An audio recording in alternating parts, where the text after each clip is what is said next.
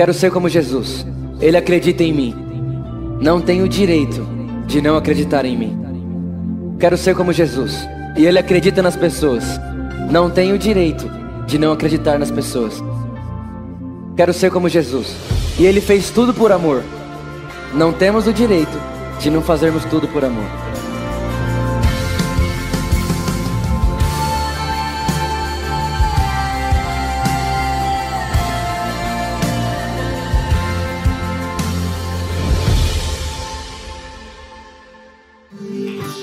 Dê uma salva de palmas bem forte a Jesus.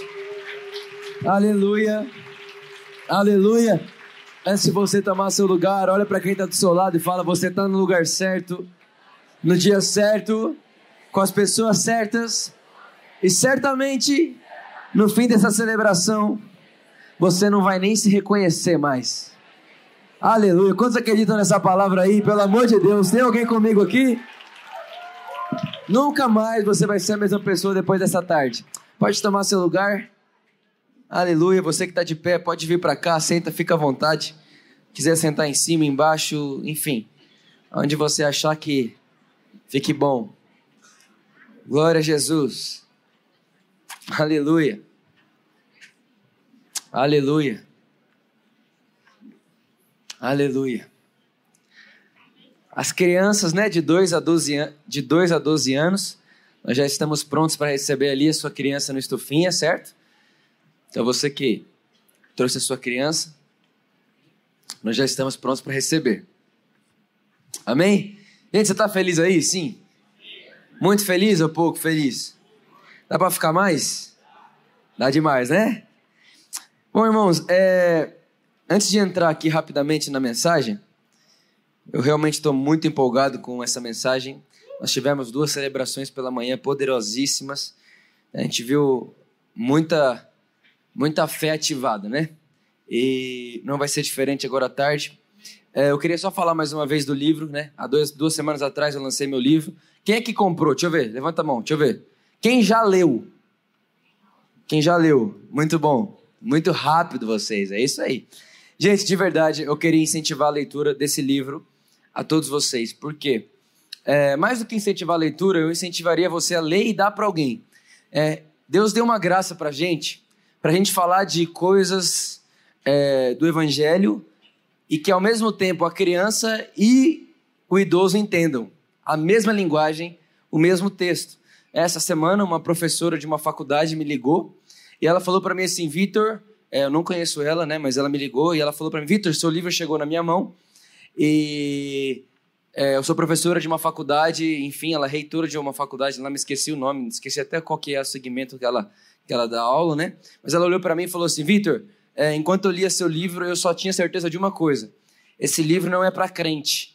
Né? Esse livro não é só para crente. Eu lembro quando a gente começou a planejar esse livro, eu falava para Rica: Rica, eu quero que seja um livro acessível para qualquer pessoa que lê e entender. Né? Porque o evangelho não é para crente, o evangelho é para qualquer pessoa que vê. Né?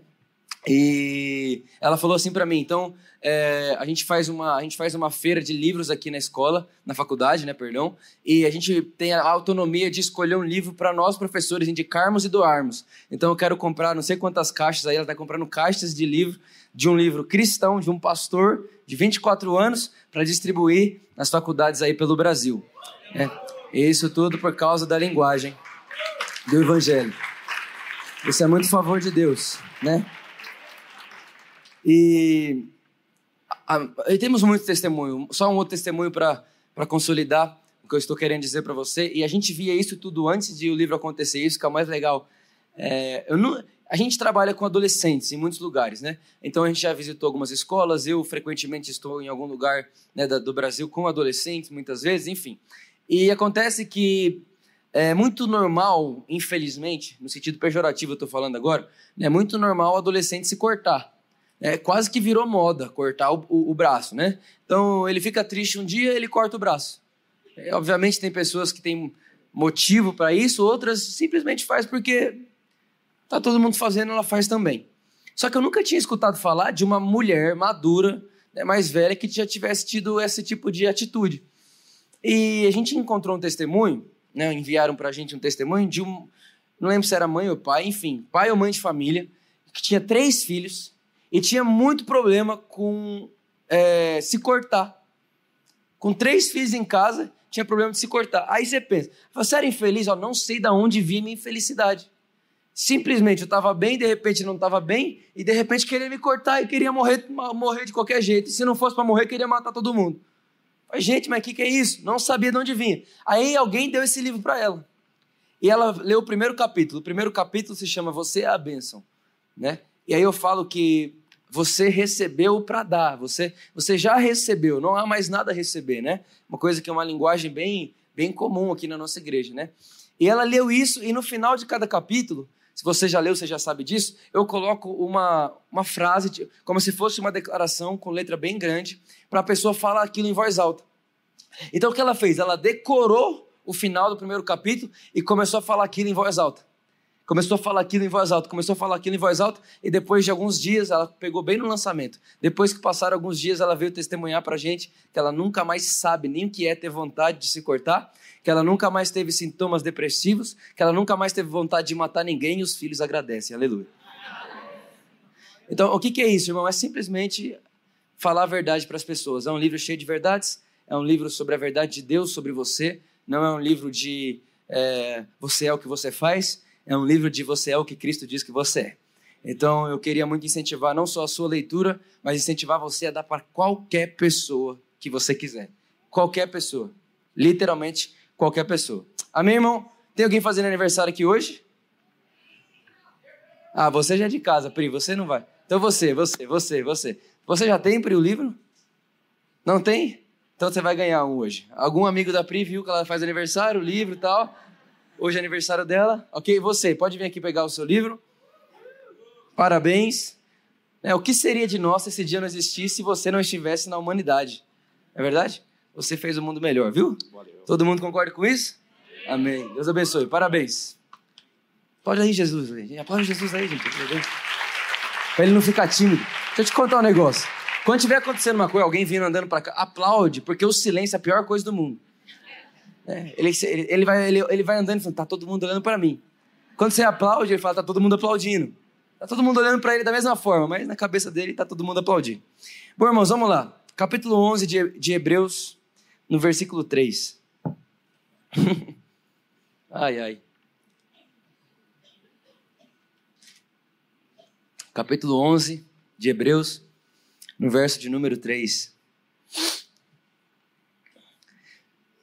Diz assim: Pela fé, entendemos que o universo foi formado pela palavra de Deus, de modo que o que se vê não foi feito do que é visível. Feche seus olhos, vamos orar. Espírito Santo, obrigado por essa palavra, obrigado pela verdade bíblica, obrigado, Espírito Santo, porque a Sua palavra é a verdade, é, nada foge da Sua palavra. A Sua palavra diz que seja dito todo homem mentiroso, mas o Senhor verdadeiro. O Senhor não é homem para que minta, nem filho do homem para que se arrependa. Todas as suas palavras, todas as suas verdades sobre nós são verdades e nada pode mudar isso, porque aquilo que o Senhor faz, aquilo quem o Senhor justifica, ninguém pode condenar. Aquilo que o Senhor diz que é, ninguém pode dizer que não é. E nós nessa tarde nós concordamos mais uma vez com tudo que sua palavra diz sobre nós, em nome de Jesus. Amém. Irmãos, é, na semana passada a gente começou uma série aqui na igreja chamada Espírito da Fé. Né? Essa série é totalmente fundamentada no capítulo 4 de 2 Coríntios, que diz: "Cri, por isso falei". Né? Então Paulo, ele diz para mim e para você que o espírito da fé tem uma característica. E qual que é a característica do espírito da fé? Falar o que crê. Então você não fala o que você quer, você fala o que você crê. Fala assim comigo: as minhas falas, revelam as minhas crenças. Irmão, ninguém fala nada à toa. Todas as suas falas revelam suas crenças. Então, se você quer ver o que você crê, pega um gravador, coloca aqui, ó, deixa gravando o dia inteiro e depois no fim do dia ouve tudo que você falou. Então, as suas falas vão dizer para você o que você acredita. Não, o que você é, Deus quem diz, mas as suas falas é o que você crê. Amém, irmãos? Não é porque você crê no que Deus não crê que você não é o que Deus diz que você é. Certo? A sua identidade, a sua identidade ninguém pode mudar, nem você. Deus fala que você é, você fala que você não é. Você deixa de ser? Obviamente que não. Quando Deus diz que é, é e ponto final, certo? Então, na semana passada nós começamos a falar sobre isso e teve uma realidade que eu falei que eu queria é, voltar a falar nela mais uma vez, só para a gente fundamentar em cima dessa verdade. Quando você fala o que Deus fala, você se habilita a viver a vida que Deus vive. Então, falar o que Deus fala é viver a vida que Deus vive. Se você não quer viver a vida que Deus não vive, é simples, é só não falar as palavras que Deus não fala. A Bíblia diz que tudo que falamos, criamos. Né? Provérbios 18, 21 diz que o poder da língua, está, o poder da vida e da morte está na língua. Ou seja, tem muito crente que acha que o diabo tem poder de vida e morte. Não tem, irmão. O poder da vida e da morte está na boca do homem. E a Bíblia diz que você come o que você fala. Então nós entramos nessa, nessa, nessa série, por quê? Porque eu creio na necessidade de aprendermos a falar. A necessidade de aprendermos a falar o que Deus fala. Né? E uma coisa que a gente tem falado aqui muito tempo: o, a fala de Deus para a humanidade é Cristo. Cristo andando é Deus falando. Enquanto Cristo anda, Deus fala. Né? Você quer conhecer Deus, a vontade de Deus, olhe para Cristo. Cristo é a vontade de Deus em ação. Deus agindo é Cristo andando. Nós não podemos limitar Deus em outro lugar a não ser em Cristo. Na verdade, nem em Cristo a gente consegue limitar, não é mesmo? Mas a gente não pode encontrar Deus e definir Deus fora de Cristo. Então, uma verdade fundamental: tudo que você pensa e eu penso sobre Deus que não está em Cristo é mentira. Cristo é a verdade sobre Deus. Estão comigo, sim ou não? Sim ou não, irmãos? Estão aí? Se você não ouviu a mensagem da semana passada, eu incentivo muito você a escutar. Se chama O Espírito da Fé e já está disponível lá na internet. Irmão, sabendo disso que eu acabei de falar com você, né, lembrando daquilo que nós falamos semana passada, o texto que nós acabamos de ler diz que o universo, o mundo, foi formado pela palavra. Deus não fez o mundo com o talento artístico dele. Deus fez o mundo com a palavra dele. O texto é muito claro, põe lá para mim, Hebreus 11, 3. É muito claro dizendo para mim e para você: pela fé, sabemos que o universo foi formado pela palavra de Deus. Pela fé, sabemos que o universo inteiro foi formado por aquilo que Deus falou. E o que nós não podemos esquecer é que Deus fazendo algo não é ele simplesmente fazendo para mostrar que pode fazer. Mas toda vez que Deus faz algo, presta atenção nisso. Toda vez que Deus faz algo, na verdade é um convite de Deus para você fazer igual. É um silêncio de entendimento? Hoje não entendi nada, repete. Vou repetir. Quando Deus faz algo, você precisa ter na sua mente o quê? Você nasceu para ser como Ele. Está escrito, você nasceu para ser como Ele. Efésios 5.1 diz, sejam imitadores de Deus. Ou seja, toda vez que Deus faz algo, não é simplesmente para te mostrar que sabe fazer. Mas quando Ele faz algo, é para chamar e convidar o Vitor a fazer como Ele faz. Deu para entender isso, irmão, sim ou não? Então, Deus agindo não é só uma ação, é um modelo a ser seguido. É por isso que Jesus diz: siga-me. Ou seja, faça o que me vê fazendo. Então, esse texto diz para mim e para você que Deus formou o mundo pela palavra. E quando nós entendemos o princípio de que quando Deus age, na verdade, Ele está me convidando a agir como Ele age, nós temos que entender o quê? Se Deus fez o mundo, formou o mundo falando, Significa então que eu também vou formar o mundo à minha volta enquanto eu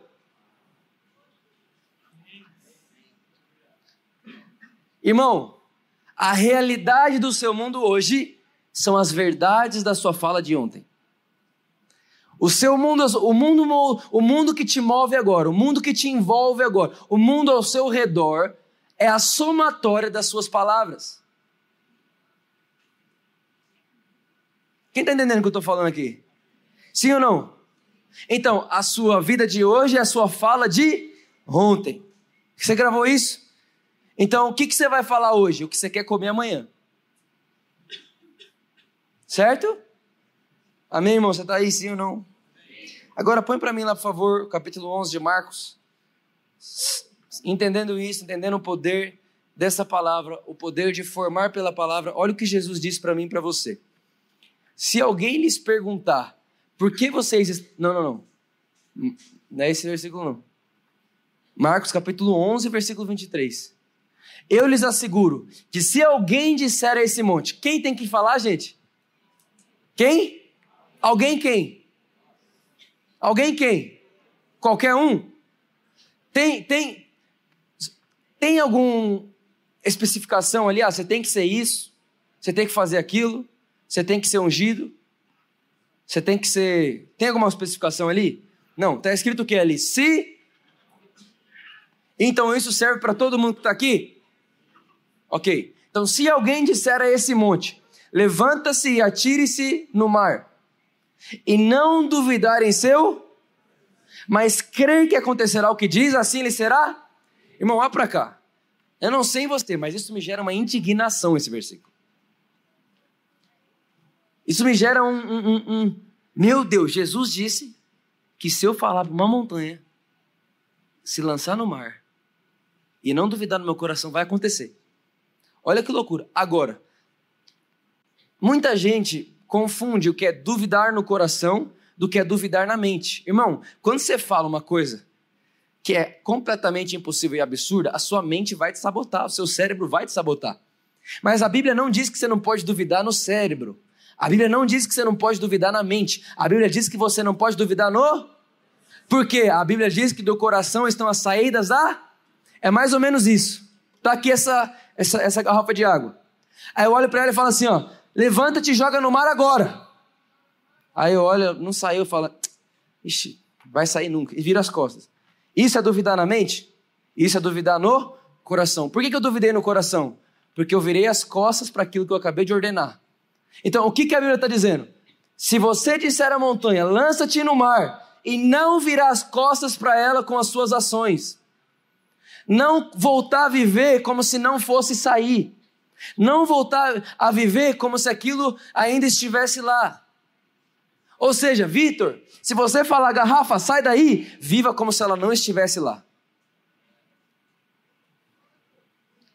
Então, é o que é duvidar no coração? É falar garrafa, voa! E continuar com medo de levantar isso aqui e a garrafa cair. Deu para entender sim ou não? Então, o que é não duvidar no coração? É depois que você falar, você nunca mais vai viver como se não tivesse falado. Nunca mais. Vocês estão aí sim ou não, gente? Eu quero mostrar para vocês agora quatro verdades que esse simples texto deixa para mim e para você. A primeira dela. Se fosse da vontade de Deus, essa montanha está na sua frente, Jesus não te ensinaria a removê-la que, que isso significa? Nós precisamos aprender a vontade de Deus. O que acontece, irmão? Olha isso aqui, isso aqui é mais comum do que você pode imaginar. E talvez alguém vai se, é, vai, vai, vai se enxergar agora nesse exemplo. Você está aqui, ó, correndo a sua jornada. De repente tem uma montanha gigante na sua frente. Aí você olha para ela e fala: é, Deus está no controle da minha vida. É, de Deus vem todas as coisas. Aí o que, que você faz? Você pega, olha para a montanha e fala: Deus, você é fiel. Aí você para, faz um piquenique, usa até a sombra da montanha e está dizendo: Deus que pôs ela aqui, é para mim continuar fiel até com a montanha na minha frente. Repara que confusão, irmão. Deixa eu te contar um negócio: nada que te para vem de Deus. Tudo que vem de Deus te impulsiona, nunca te para. Se Deus nunca parou, você vai parar. Descansar é diferente de estar parado. O descanso, biblicamente falando, é o verdadeiro trabalho, sabia disso? Deixa isso para outro dia. Escola Mateus, brincadeira. Olha só, presta atenção. O que é a montanha? Talvez você olhando para mim, Vitor, mas que montanha é essa? Grave isso. Montanha é tudo que aparece no seu caminho que não é fruto da obra consumada. Tudo que aparece no seu caminho que não foi Deus que colocou. Tudo que aparece no seu caminho que não tem características de Deus. Tudo que parar na sua frente, que você olhar e falar assim: Deus não me dá isso, é montanha. Manda sair e continua correndo. Quem está comigo aqui, gente? Vocês estão tão silenciosos hoje. Aleluia! Você está tá feliz ainda? Você está você tá comigo aqui? Então você tem que entender isso. Olha o que diz Efésios 5,17. Por essa razão não vos torneis insensatos mas procurar e compreender qual a vontade do Senhor. Gente, nós precisamos estar conscientes que a vontade de Deus é Cristo. Qualquer coisa que aparecer no meu caminho que não cheira a Cristo é uma montanha. Qualquer coisa. Qualquer coisa, irmão. Obviamente eu não estou falando de gente. Você nunca vai fazer isso com uma pessoa. Pessoas são alvos do nosso amor. Eu estou falando hoje de circunstâncias. É, a pessoa está correndo assim, ó. Aí vem uma enfermidade na vida dela. hum, Deus me deu para mim parar. Tava correndo rápido demais. É para mim descansar. Eu nunca vou esquecer o dia que eu encontrei uma líder de uma igreja de braço quebrado. Falei, nossa, quer que eu ore? Ela, não, foi Deus que fez isso comigo porque eu estava trabalhando muito ele queria que eu tirasse férias. Aí eu olhei para ela e falei, nossa, mas tirar férias de braço quebrado não quero.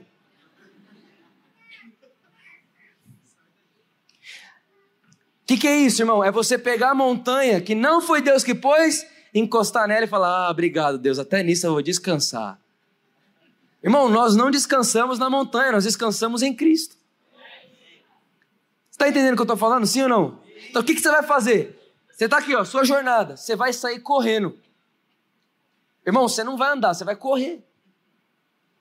O que, que é correr? Aleluia. Ele é pregador, ele gosta de, de pregar.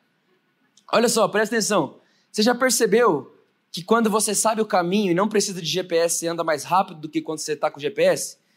Já percebeu isso, ou não?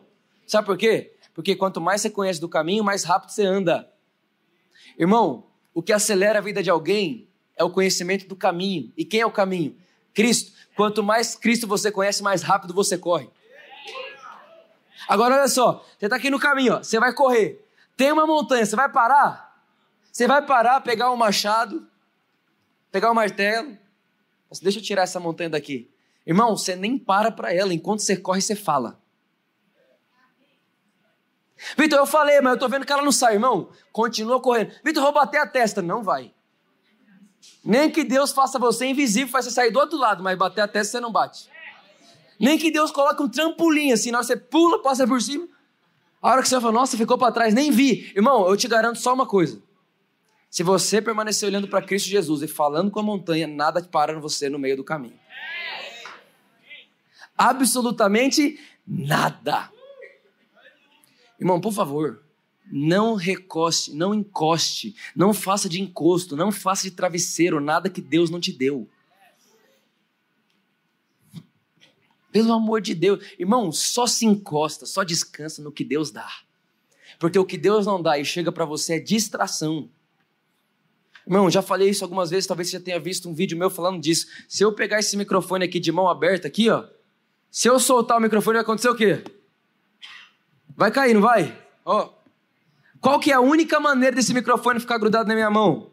Por um milagre. Só um milagre, irmão. Tem que ir contra a gravidade. Sim ou não?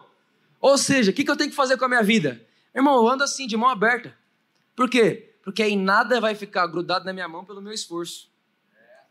Só fica na minha mão o que por milagre Deus quer que fique. Esse é o lugar mais seguro do mundo.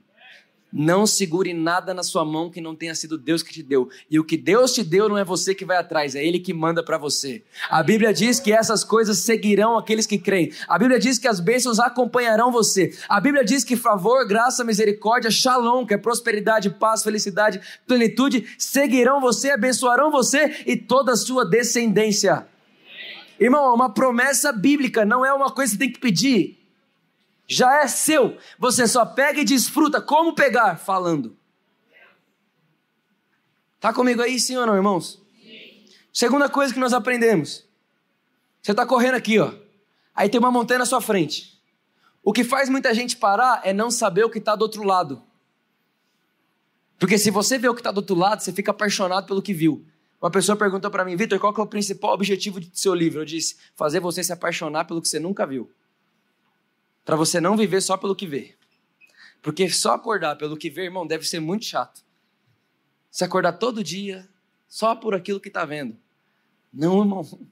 Deus me deu imagina, imagina só, Deus me dá imaginação para eu viver pelo que eu vejo. Então tira a imaginação. Tira a mente. Você não precisa de mente para ver. Mas você precisa de mente, irmão, para imaginar o invisível. Tá aí sim ou não? Tá comigo? Tá simples, gente, tá fácil. Agora continuando, ó. Então você precisa ver o outro lado. Agora olha só isso aqui. Quem lembra de Davi? Lembra de Davi? Se você não lembra de Davi, Davi é o menininho pequenininho que foi declarado rei porque foi até um gigante, tacou uma pedra nele e o gigante caiu. Mais ou menos isso. Agora deixa eu te explicar a história de, de uma ótica totalmente espiritual. Davi era rejeitado. Além disso, Davi estava cuidando de ovelha. Cuidando de ovelha, protegendo a ovelha do, do leão, do urso e tudo mais. O pai de Davi olhou para Davi e falou: Davi, vai levar queijo para os seus irmãos. Irmão, levar queijo. Levar queijo, irmão. Pega o queijo e vai levar queijo para os seus irmãos que te rejeitam. Aí Davi pega os queijos e vai levar para os irmãos dele que rejeita ele. Eu nem vou contar aqui os quanto quilômetro que é para não chutar errado, mas era muito longe de onde Davi estava, aonde os irmãos estavam. Então ele pegou e andou muito com aquele queijo na mão para dar o queijo para os irmãos dele. Agora, olha só o que acontece. Quando ele chega para os irmãos dele, fala, ué, gente, cadê a guerra? Não tem guerra, não. O que está acontecendo? Ah, tem um filisteu aí que está pedindo um homem. Um homem só. Ele, ele, falou que não vai ter guerra, não. Ele quer um homem só, que seja capaz e corajoso para enfrentá-lo. Já falou, sério que o cara está fazendo? Uhum. E mais, Davi, você não está sabendo? Não, não. Saul prometeu 22 coisas, 22 promessas para quem derrubar esse gigante. Aí Davi fala: 22? O que, que é? Ausência de imposto. A mulher vai morar no palácio. Começou a falar tudo que o quem derrubasse o gigante ia ganhar. Aí Davi falou: verdade, que vocês sabendo de tudo isso, ninguém fez nada. Repara, Davi viu que tinha atrás do gigante. Davi, Davi viu que estava lá. Ele falou: sério mesmo? Vocês vão parar nessa montanha sabendo que 22 promessas estão do outro lado? Aí ele faz o seguinte: eu vou. Aí o povo olha e fala: Quê? Davi se enxerga. Já viu o espelho? Não, apresenta o espelho. Não, ah, não tem espelho em casa? Vai no rio lá, se olha, veja. Olha o seu tamanho. Você não tem força para nada. Aí eles pegam, irmão, olha isso aqui. Isso aqui é bonito demais. Eles pegam uma armadura e põem em Davi. Quando eles colocam uma armadura em Davi, fala: Pronto, Davi, vai lá com a armadura. Ele diz: Não, isso aqui não é para mim, não. Até porque, se Davi vai com a armadura e ganha a luta, ele poderia dizer: Eu lutei com a minha armadura. Eu estava protegido por uma armadura. A armadura, irmão, é a justiça própria. É o homem que faz força para a guerra. É o homem que se protege por si mesmo. É o homem que está dizendo: se ele atirar em mim, eu tenho algo que me proteja. Aí Davi fala: Não, pode tirar. Mas você vai como, Davi? Eu vou de peito aberto. Só que eu não vou em silêncio. Não, Davi, peraí. Você vai como? Eu vou sem nada. Mas como sem nada? Não, vou pegar umas pedras aqui. Mas tem uma coisa, eu não vou para lá, eu não vou até ele quieto. Então tá bom, faz lá o que você acha que você vai fazer, vai morrer. Vai morrer. Aí ele vai, pega as pedrinhas lá, pega as pedrinhas, vai até o gigante. E enquanto a Bíblia diz, está lá em Samuel capítulo 17, depois você lê. A Bíblia diz que enquanto ele se aproximava do gigante, ele dizia: Quem é esse incircunciso filisteu que está afrontando Deus de Israel. Aí ele diz: Você vem contra mim com força, com violência, com espada, com armadura. Eu nem de armadura preciso.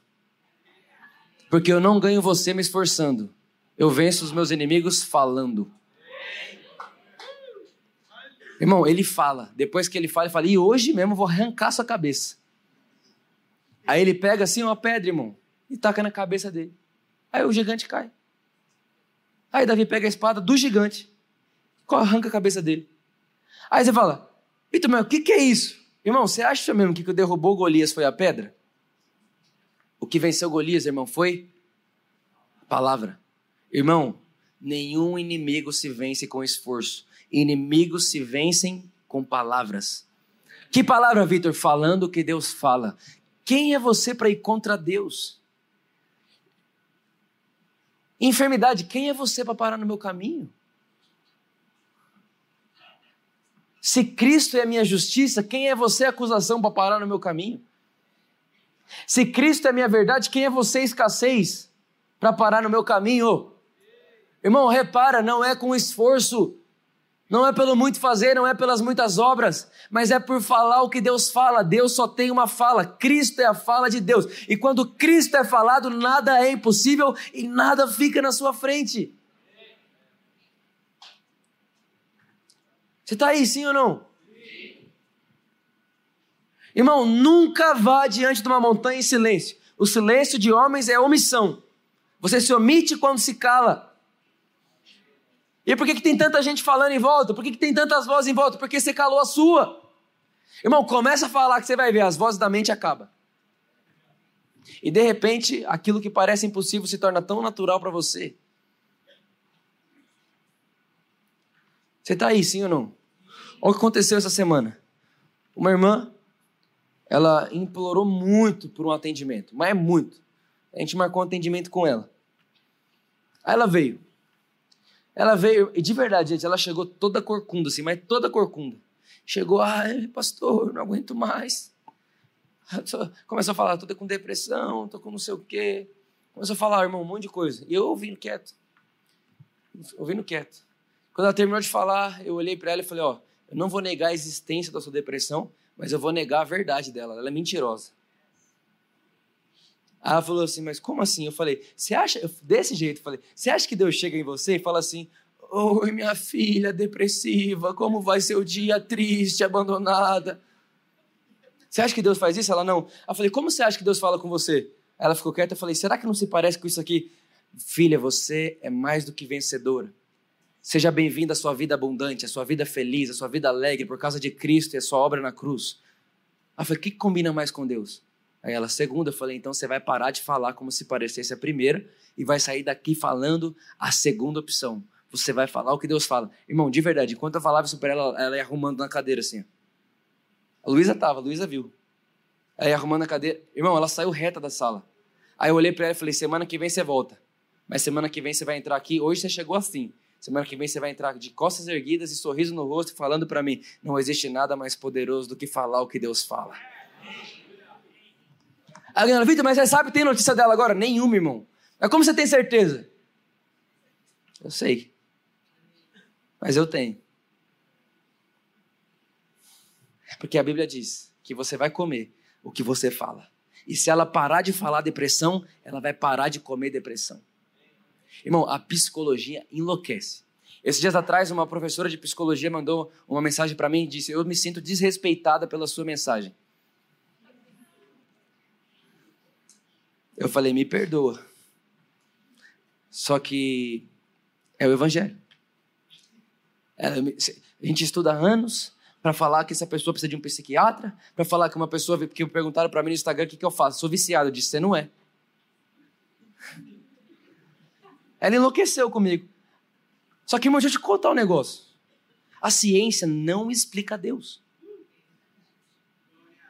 Irmão, o evangelho não dá para ser ensinado na faculdade como informação. Porque no evangelho 2 mais 2 não é 4, irmão. O evangelho não é uma psicologia melhorada, o evangelho não, ah, o evangelho é a neurociência avançada. Que mané, que, que é neurociência, irmão? Eu estou falando do evangelho. O Evangelho é o poder de Deus para a salvação de todo aquele que crê. O Evangelho não é sabedoria humana. O Evangelho não é conta que o homem pode fazer. O Evangelho não é o que o homem pode fazer para se salvar, irmão. O Evangelho é o que Deus é capaz de fazer para salvar o homem de qualquer situação, de qualquer escuridão, de qualquer lugar.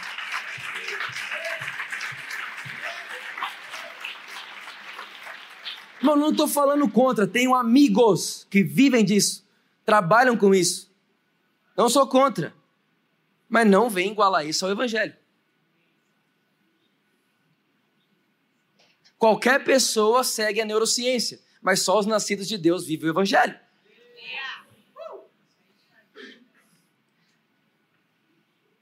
Sim ou não? Aleluia. A neurociência pode te ensinar qualquer coisa, menos te ensinar a chamar Deus de Pai. E entender o que é o poder de ser chamado filho de Deus.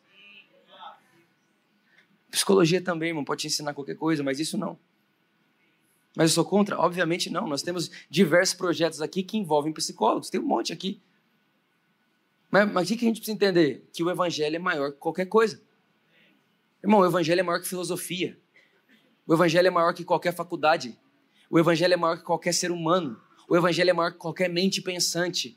O evangelho não dá para limitar o evangelho num, num, caderno escrito, numa apostila. Não dá para limitar o evangelho com informações. Ai, parece que é uma novidade. Irmão, quanto tempo demoraram para falar que a terra é o que a terra é, sendo que a Bíblia diz que a terra é o que é desde cinco mil anos atrás? Eu também estou me sentindo desrespeitado por esses caras que estão querendo descobrir o que a Bíblia diz. Essa semana eu estava numa escola que eu estudei no ensino médio e além de estudar lá, eu faço a gente faz algumas palestras lá de vez em quando.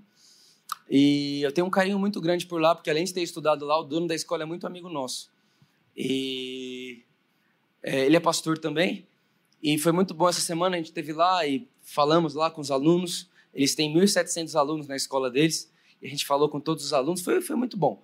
Aí o que aconteceu? Quando a gente terminou lá, o nosso momento, ele falou para mim assim: Vitor, agora eu quero te levar num galpão aqui mais embaixo, que eu aluguei também. Eu falei, rapaz, você já comprou quase a rua inteira.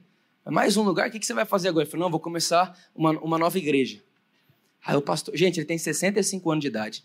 65, quatro filhas, todas muito bem encaminhadas, filhas maravilhosas, tudo já estudado, tudo bem. Irmão, eu falei para ele, pastor, pega sua esposa, some. Brincando, obviamente. Aí ele falou assim para mim, eu não, aí, aí, eu entrei. E não é um galpão que ele alugou, irmão, foi dois. Gigante, galpão gigante. Irmão, não tem membro nenhum na igreja dele ainda, mas ele já fez um lugar. Aí você vai falar, ah, mas ele tá pondo o pé pela cabeça, irmão, que isso? Ele está construindo um lugar para Deus encher, irmão. Um homem com esperança começa para ver se Deus enche, quem sabe para um lugar grande. Ele não, mas eu já fiz isso aqui porque eu sei, eu estou dando um lugar para Deus por gente. Falei, ah, não, me ensina pela. Aí falei para ele assim, inclusive, pastor, eu escrevi um livro, vou tirar ele agora de linha. Porque a arte veio invisível que tem que escrever é o Senhor. É? Aí no final, assim, eu comecei a profetizar na vida dele. Enquanto eu profetizava, ele falava assim: ó, peguei. Irmão, profetizando, peguei, peguei, peguei. Falei, gente. Né, o Pedro estava comigo. O Pedro não está aqui agora, ele estava comigo lá. E aí eu, no final ele terminou e falou assim: Vitor, eu não só creio, eu não só recebo, mas eu pego tudo que você está me falando. Aí nessa hora que eu falei, mas pastor, você está com tanta idade. E gente, o rapaz bonitão assim, sabe? Saúde, corre todo dia de manhã, igualzinho você. É, 65 anos. Aí olha só, presta atenção. Aí eu olhei para ele e falei, pastor, por que, que você não para? Pastor, você está começando. Você sabe qual vai ser o trabalho? Ó, ó, ó, a incredulidade, né? O trabalho que vai dar isso aqui, pastor Eli Vitor, parar e morrer. Na hora que ele falou aquilo, eu arrepiei até o dedinho do pé. Falei, não, fala mais nada, vamos embora, pelo amor de Deus daqui. Ele falou para mim, Vitor, parar é morrer. Sabe por que eu estou falando isso? Porque eu sinto no meu coração. Faz umas três semanas que eu estou sentindo isso. Que tem muita gente que ouve a mensagem aqui toda semana e pensa o seguinte: eu estou velho demais para isso. Quem dera eu pudesse ouvir essa mensagem na minha juventude. Eu, eu sinto no meu coração que tem gente que fica olhando para esses meninos e pensa: ah, se eu pudesse voltar atrás. Deixa eu te contar um negócio. Não existe tempo perdido na mão de Deus. Não existe tempo que. Ah, não, eu perdi tanto tempo, irmão. Não existe perca de nada na mão de Deus. Na mão de Deus, qualquer coisa é matéria-prima. Qualquer coisa. Deus vai pegar todo o tempo que você acha que perdeu, vai fazer uma dinamite, vai pôr uma pólvora em você aqui vai acender.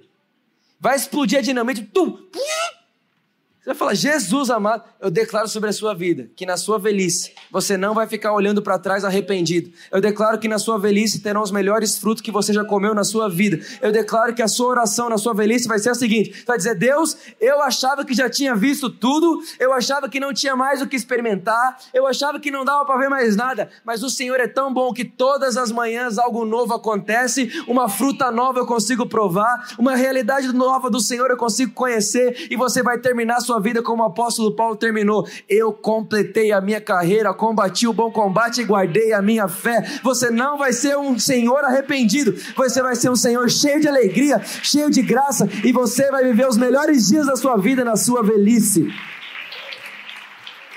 Irmão, aí, não, mas é que, é que isso aí é para Irmão, o que é para jovem? Nada é para jovem, tudo é para Cristo. E todos que estão em Cristo usufruem do mesmo favor. Peguei.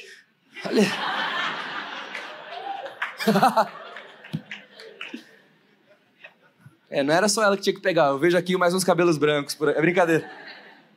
Irmão, pega tudo. Que... Pega tudo. Tudo que Cristo tem, você pode pegar para você que é seu. Não tem problema. Aleluia. Está feliz ainda? Sim ou não? Ah, não, mas é que eu estou envelhecendo. Que mané envelhecendo, irmão? Deus é jovem até hoje. E quanto tempo ele existe? Espírito não envelhece. Pelo amor de Deus. Ah, não, é que a força é do jovem, irmão, entenda o versículo. A força não é do jovem, a força é de Cristo. A alegria do Senhor é a minha força, irmão. Não, ah, não, é que já tô, já tô fraco, mas não tem problema, é a idade. Para com isso. Tudo que o diabo quer é que você acredite nisso. Não é verdade. A verdade é que na sua velhice você vai ter força para sonhar ainda mais alto. Eu quero declarar uma coisa aqui. Vai ter sonhos que você vai ter na sua velhice que seu filho que vai ter que realizar, porque não vai dar tempo de você realizar. Eu fico imaginando, tá, meu filho, meu Deus. Ele é tão agraciado e nem sabe ainda. Tá feliz aí, tá? Essa, eu nunca vi tanta gente mais avançada de experiência, não de velhice. Feliz, tão feliz e empolgado. Tá todo mundo sorrindo para mim agora. Terceira coisa, não existe uma montanha que não possa ser removida. Não existe. Não existe. Jesus não disse que a montanha tem que ter um metro, dois metros. Se passar de três, acabou. Se passar de uma tonelada, não dá mais. Não, irmão. Jesus disse: se alguém disser a essa montanha, saia, ela vai sair. Não existe limite algum. Repita assim comigo: seja bem-vinda, bem vida ilimitada.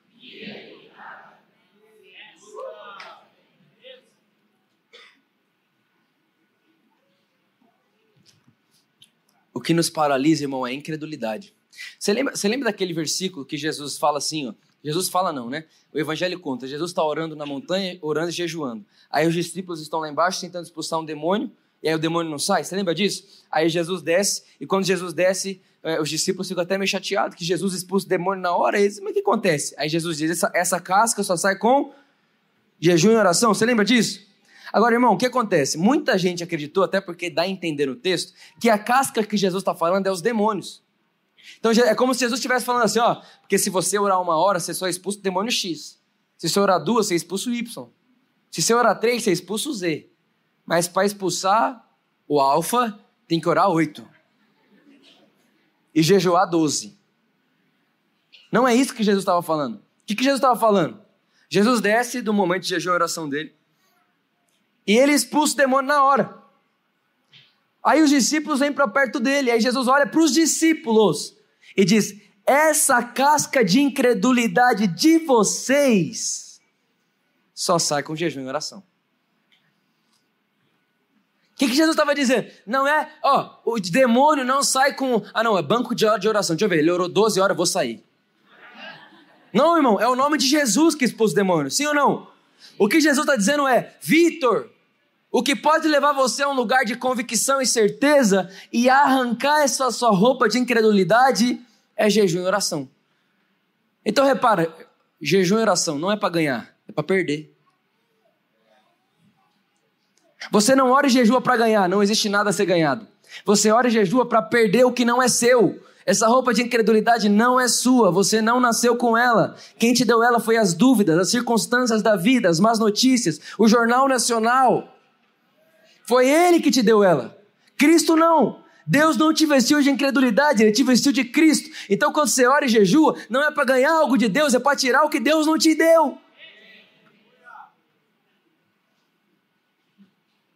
Qual que é o lugar que você vai ficar com mais inchado de fé? É no, na oração. Quando você está tendo com Deus, tempo com Deus, e eu senti isso no meu espírito hoje de manhã. Estou falando nos quatro cultos. As pessoas sempre perguntam, Vitor, como você passa tempo com Deus? Eu divido assim. Se eu vou ter uma hora, eu divido em três. Se eu vou ter três horas, eu divido em três. Eu sempre divido em três. Então o que, que eu faço? Uma hora, 20 minutos eu oro em línguas, 20 minutos eu louvo Jesus, agradeço Jesus, enfim, às vezes até dou de cantar. E os outros 20 minutos eu profetizo. Então eu abro a Bíblia e começo a profetizar a Bíblia para mim mesmo. A pessoa que mais me ouve pregar, irmão, não é você, sou eu. Eu prego para mim toda hora. Eu lembro quem eu sou toda hora. Toda hora, a pessoa que mais me ouve na terra sou eu.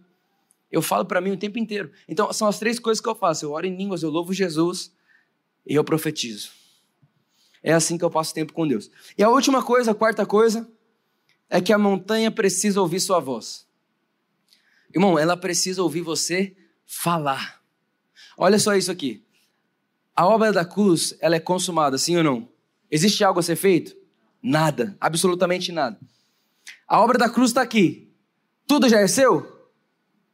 O que, que é falar? A fala é fazer isso aqui, ó.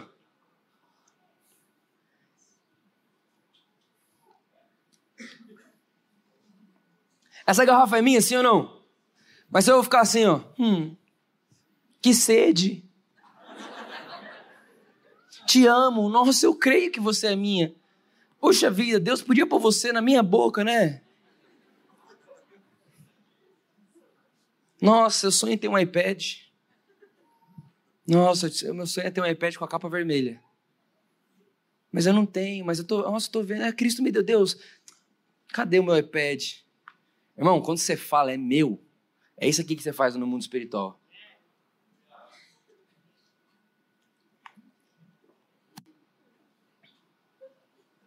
E mais, depois que você pega, você pode dar.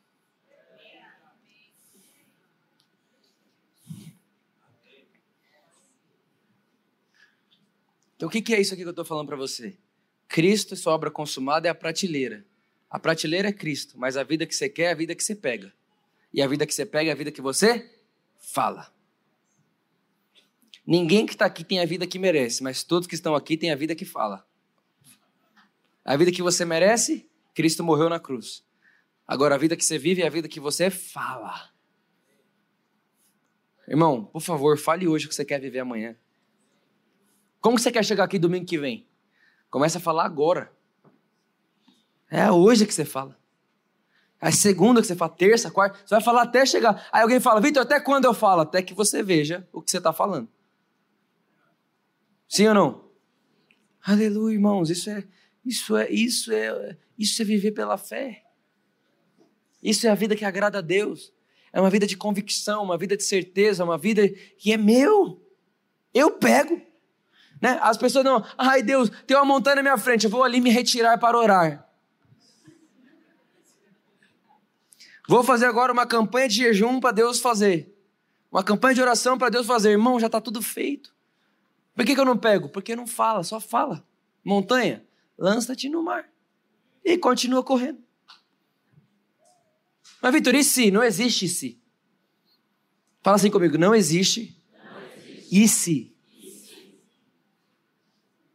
Existe, mas Deus. Isso existe. Você estava perdido, mas Deus. Você estava morto, mas Deus. Você estava totalmente viciado, mas Deus. Mas Deus existe. Agora, e se Deus não fizer? Não existe a possibilidade. O Evangelho é a notícia do que já está feito. Aleluia.